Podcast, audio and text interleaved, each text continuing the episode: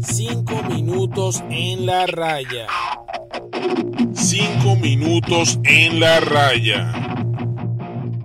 Hola a todos, bienvenidos a 5 minutos en la raya. Te habla Gabriel, aquí te hablo de fútbol y béisbol en 5 minutos. Hoy te hablaré un poco de mis impresiones sobre lo que es el resurgir del Barça en esta temporada 2021-2022, la llamada chavineta, y un poco este, sin entrar a detalles, ¿no?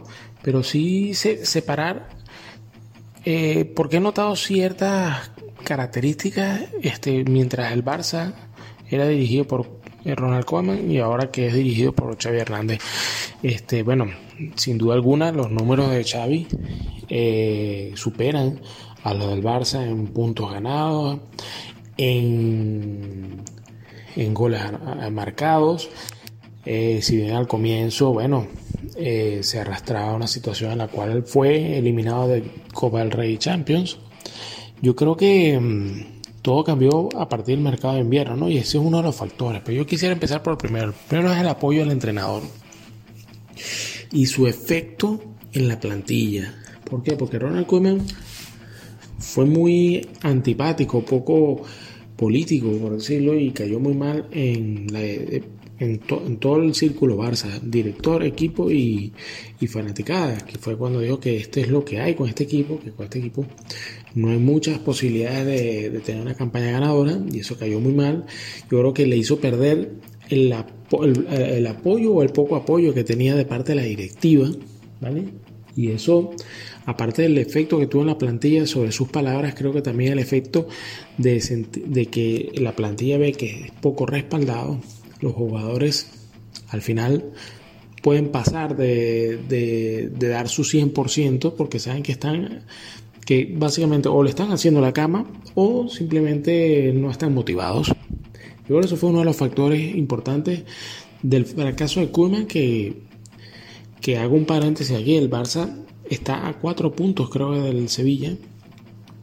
Es decir, el Barça tiene altísimas probabilidades de pasar al segundo puesto y terminar la liga de segundo. Básicamente arreglando el capote y pareciendo que no hubiera pasado la que cayó en el mes de diciembre y enero eh, con el Barça. Pero bueno, volviendo al tema, el otro punto es eh, los fichajes. Evidentemente, se fue Messi, se fue Griezmann, trajeron a Depay, que no se puede decir que era el sustituto de Griezmann, por decirlo de una manera, por el estilo de juego. Cual no, no rinde igual que Griezmann. Y bueno, trajeron a Luis de Jong, que ya sabemos que era básicamente el segundo o tercer delantero del Sevilla. Eh, y que para un equipo que necesitaba un delantero centro no era suficiente. Entonces, por, por ahí sabemos que Koeman no fue muy favorecido por esas dos partes.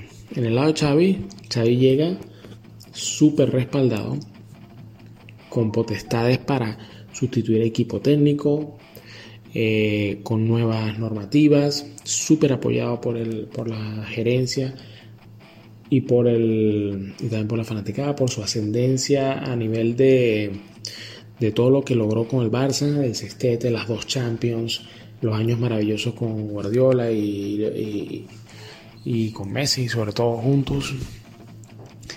Entonces yo creo que por ahí eso crea un efecto en el cual los jugadores, incluso las mismas vacas sagradas, Jordi Alba, Sergi Busquets, Gerard Piqué, tienen que empezar a dar el 100% porque va a estar puesto en, entredicho incluso su profesionalidad, caras adentro del club, como su rendimiento, caras afuera de la fanaticada. Entonces, eso crea un efecto que el apoyo que tiene Xavi es un efecto acelerador no solo en las vacas sagradas, evidentemente, sino al resto del equipo.